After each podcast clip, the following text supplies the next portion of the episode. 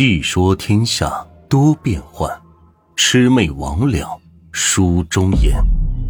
欢迎收听由暖玉演播的民间鬼故事。今天的故事呢，名字叫做《放鹰》。我小的时候就不怎么相信鬼神，但是我们老家那种小地方又有很多迷信的。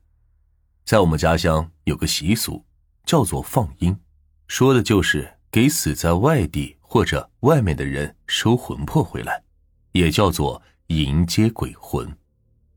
魂魄到家的时候，会随机附身在在场的某一个人的身上。小的时候也看过，大多以为是骗钱的迷信玩意儿，但是小孩子嘛又喜欢热闹，尽管不相信，但还是很喜欢那热闹的场面。有一年，我大概十岁左右，那年暑假和爷爷奶奶回乡下走亲戚。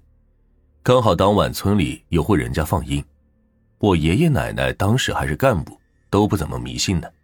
当时放鹰的时候，法师用了床草席，立着围住了一个洗澡盆，这洗澡盆里边有水，但是里边没有人。当法师说阴魂回来的时候，所有人都离草席围的那个洗澡盆有好几米远，包括法师。但是没过多久，洗澡盆里的水却开始响起来了。好像就像有人在搅动一样，当时我还觉得这个里面肯定做了手脚的，只是我们这些孩子解释不出来而已。然后响声过了之后，法师说魂魄已经沐浴完毕，要进门附身了。虽说我不信这个玩意儿，但是当时是晚上，气氛又比较诡异，就自然而然的牵着我奶奶的衣角跟在后面看。但没一会儿，我奶奶身子一软。就倒下去了，旁边的大人赶紧把我推开。没过多久，我奶奶就开始抽搐起来。可抽了没一会儿，就突然整个人都平静了，慢慢的就开始张嘴说话了。可是从他嘴里出来的声音，是我从没听过的一个人的声音，像是一个老男人说话的声音。然后先是说了一些死因，再说了说死者家里的事情。但是死者家里的事情，我奶奶平时根本就没在村里住，不可能知道的那么详细。可据说被他说的是有条有理，简直是不可思议。如果是换做别人，我可能认为是和法师事先沟通好的。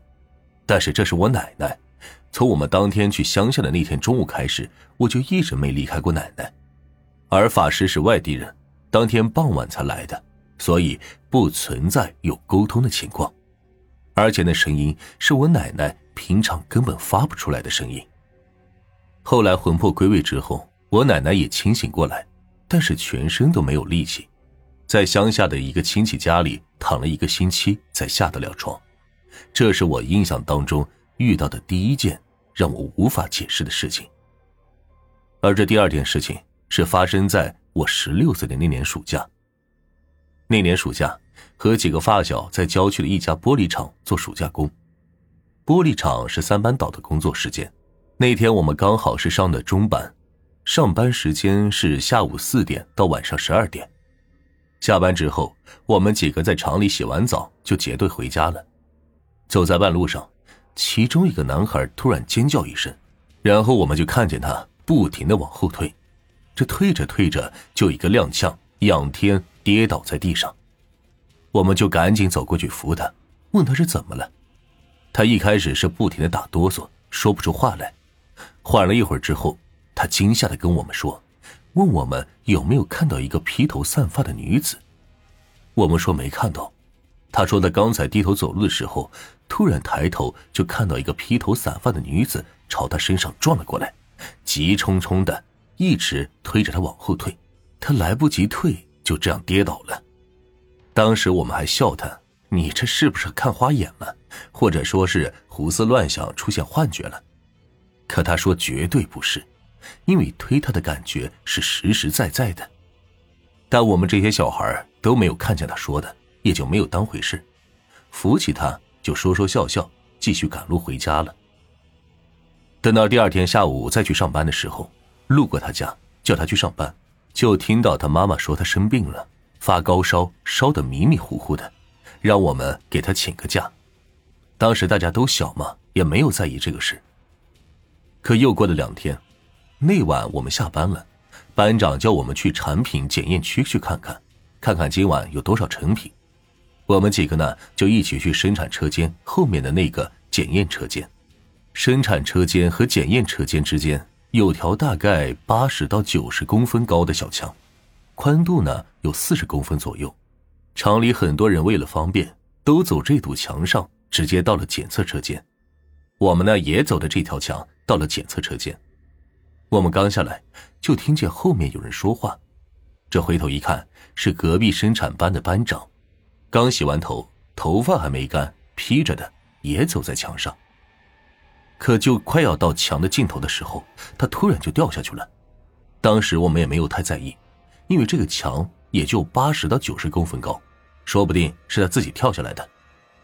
然后隔了好几分钟，都没有看到围墙那边有人头冒出来，当时就感觉不对劲。这如果是跳下来的，就这么高的墙，我们应该还能看到他上半身呀。大家当时都觉得不对劲，赶紧就凑过去看。我的个天哪！那个女的就趴在地上没动静了。刚好检验车间女工也走过来看，有个胆大的妇女就拨了拨她的身体，发现是没气儿了，就赶紧叫领导过来。就在这个时候，就在前两天发高烧，然后之前跌倒的那个男孩就突然指着地上的尸体和我们说。那天晚上撞见的，就是这个披头散发的样子。这件呢，就是发生在我十六岁的一件非常诡异的事。那这第三件事呢，就是我自己亲身经历的诡异事情了。二零零八年的春节，我回家过年，我没记错的话，应该是腊月二十号那天的事。那天天气很好，晴天。我在离我家五十多米的地方和亲戚打麻将。到了中午的时候，我老婆吃完饭来接替我，让我回家去吃饭。就在往回家走的半路上，我看到了一个家族里的二婆婆，当时已经八十多岁了。见到之后呢，我就打了个招呼，她也回我话了，还说了几句家常。她也知道我是谁家的孩子。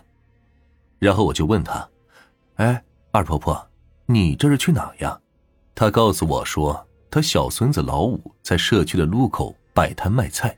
他想去看看孙子吃饭了没有，这看似就是很简单的交流。说完这些，我们也就没有再交流了，我也就直接回家了。当时呢，也觉得没有什么不正常的。三天后的下午，我在家里看电视，我妈就打电话来给我，说是二婆婆死了，要我过去跪拜一下。我当时也没觉得有什么，心想这二婆婆八十多岁了，可能是一下子来什么病了。这过世也算是正常，毕竟那么大年纪了。一直到二婆婆的丧事办完之后，听大人们说起二婆婆的事，他们说这二婆婆也是可怜，去世之前还瘫痪了，有大半年没下过床了。我当时听了就感觉不对劲儿，我这前几天还见过呀，还在路上走的好好的，怎么可能像是瘫痪的人呢？当时人比较多，我也就没有做声。回到家里之后，我就跟我妈说了前几天我在路上遇到二婆婆的事。我妈一开始说我肯定是看错了，我说不可能，这大白天的又是晴天，又不存在看不清楚这回事，而且我们这还有对话的，我们社区的路口就是有一个卖菜的，就是他孙子老五，对话中是有提到他的，怎么可能会看错呢？我妈看我说的是一本正经的。也就觉得有点奇怪，又怕有什么问题，就直接跑到我二婆婆的儿子家问，问是不是瘫痪在床后，二婆婆有没有好起来过，是不是有段时间能够下地走路。可是二婆婆的儿媳妇说根本就不可能，这瘫痪后一日三餐都是她喂的，这屎尿也都是她接的，二十四小时不是她守着就是其他的儿孙守着，这怎么可能下得了床呢？如果能下地走路，家里的人不会不知道的。我妈回来就对着我是劈头大骂，说我是讲胡话、编瞎话。无论我怎么说，我妈觉得都不可能，都认为我肯定是看错了。但其实我自己最清楚，这大白天的，二婆婆又不是第一天才认识，都认识那么多年了，怎么可能看错呢？但是这二婆婆卧床大半年，这也是个事实，所以我一直无法解释这个事情。